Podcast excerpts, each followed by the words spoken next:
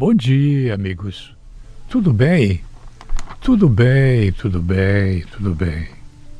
Tudo muito bem. Eu estou com o meu olho direito vermelho, mas preferia que ele tivesse verde, azul, mas não vermelho. Estou acometido de um pouquinho, inicialmente, de conjuntivite. Desejaria fixar para vocês uma notícia boa, dentre tantas notícias que não o são.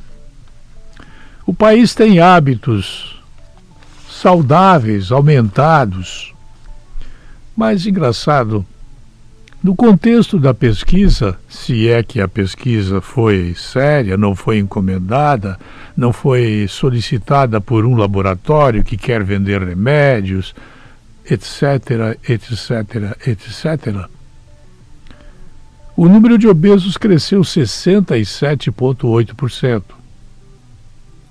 E a explicação superficial, porque eu tenho outro assunto a abordar, passa-se mais ou menos por dentro do seguinte entorno.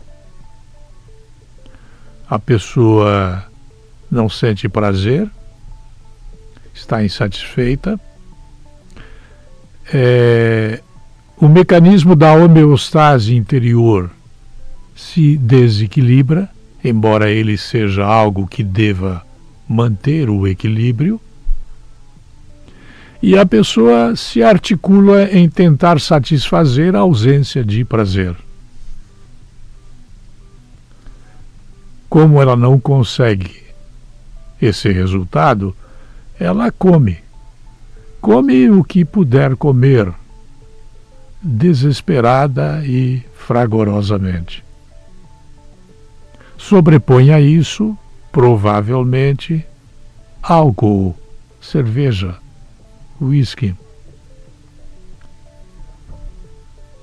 É impressionante como as estatísticas, quando bem feitas, quando seriamente elaboradas, quando cientificamente colocadas, elas detectam pontos extremos. No caso aqui, ela viu que o país tem aumento de hábitos saudáveis, mais pessoas correndo, mais pessoas não tomando remédios, mesmo que o médico receite, mais pessoas lendo, mais pessoas estudando mas também detectou que 67,8%, quase 70%,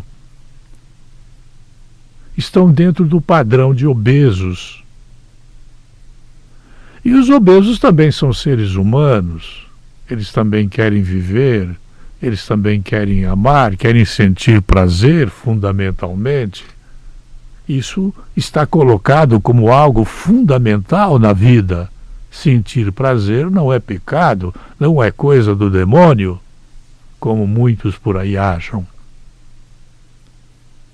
O resultado é que nós nos tornamos gordinhos e a sociedade separa entre os brancos bonitos e magros e os pretos feios e gordos.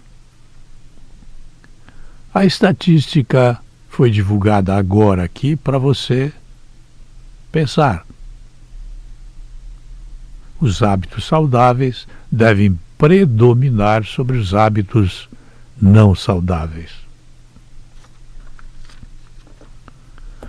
O que vou falar agora não é pensamento meu. Eu praticamente vou ler.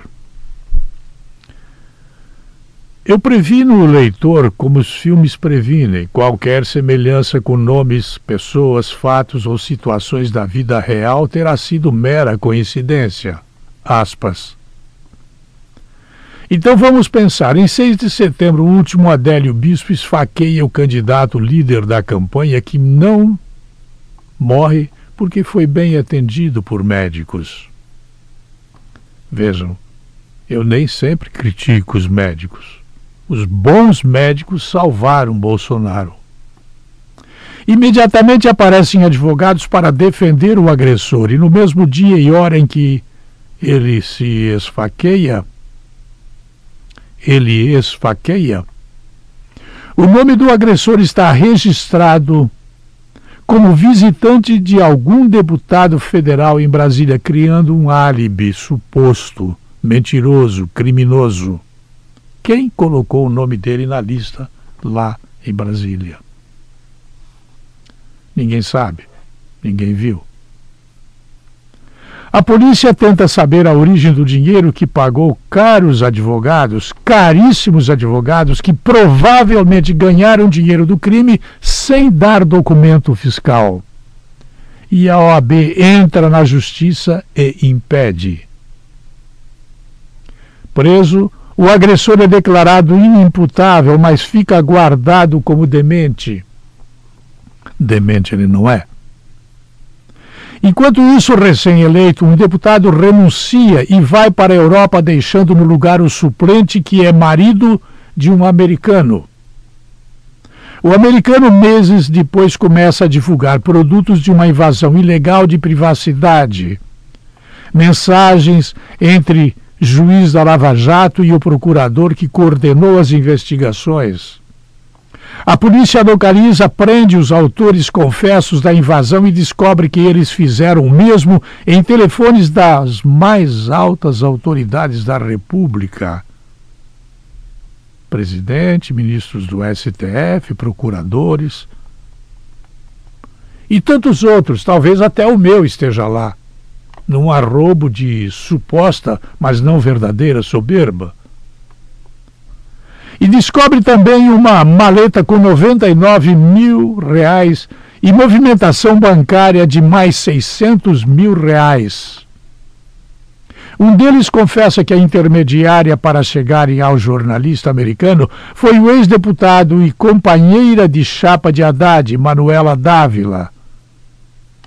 Uma linda mulher, sem juízo, mas linda, que alega apenas ter fornecido o telefone. Ó, oh, eu só entreguei o telefone.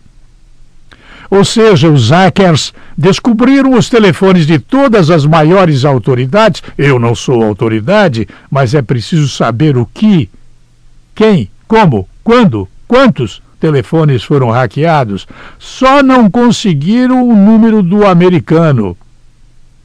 Então chegaram ao telefone do ex-deputado, da ex-deputada, que lhes forneceu o número desejado e entregou de bandeja para ele. Como hackers politizados preferiram invadir mensagens de autoridades ao invés de flagrar vítimas mais endinheiradas que tenham amantes, por exemplo. Nenhum preconceito contra os amantes ou as amantes, mas, no caso, não é possível ignorar o fato renderia mais e seriam protegidos pelo silêncio. Fontes confessas das invasões ilegais, eles foram considerados fontes confiáveis pelos receptadores delas e pelos que tratam produto do crime como notícia. Mais ainda, o dinheiro que foi pago aos invasores é dinheiro resultante do crime, não legalizado, não documentado, de cuja autoria não vem o documento fiscal. Tudo muito estranho. Vale a pergunta: qual o objetivo? Quem interessa viver este momento? A quem interessa fazer esta série de consistências? Essas coincidências são coincidências? Ora, o objetivo duplo é enfraquecer a Lava Jato e proteger corruptos, bandidos, sacripantas, sem vergonhas, vagabundos. As instituições estão funcionando, bem ou mal, se é como eu gosto ou não, elas estão funcionando, mas há vagabundos atrapalhando tudo e todos para defender os bandidos. Você há de perguntar como alguém pode aplaudir isso. E esses aplausos nascem muitas vezes de pessoas que estão na mais alta hierarquia, nas estruturas das cidades, dentro da Ordem dos Advogados do Brasil, por exemplo, não somente, mas principalmente, em que as pessoas contagiam os que não estão contagiados. Há quem aplauda o crime e torça contra a lei. Eu não sou nenhuma vestal, não. Não, não sou, não. Mas me arrepia de raiva. Embora eu não esteja falando com o fígado, que estas pessoas torçam contra a lei. Você sabe como as leis são feitas no Brasil, não sabe? Sabe como elas são interpretadas no Brasil, não sabe? Mas eu sou a favor da lei enquanto ela existir, ou eu trabalho para derrubá-la. Na Itália também houve reação contra a Operação Mãos Limpas. Aqui a reação vem da organização que armou um grande esquema de corrupção que saqueou estatais, principalmente a Petrobras, mas não somente. Para os apoiadores desse esquema que tiveram as torneiras e tetas fechadas pela Lava Jato, vale tudo. Tropa de vagabundos. E quem olha os acontecimentos percebe que tudo está ligado conectadamente. Ou você acha que isso é uma mera coincidência e que eu deva ficar com a boca fechada? Vagabundos! Vagabundos! Vão trabalhar, vagabundos! Nosso país está acima das suas vagabundagens.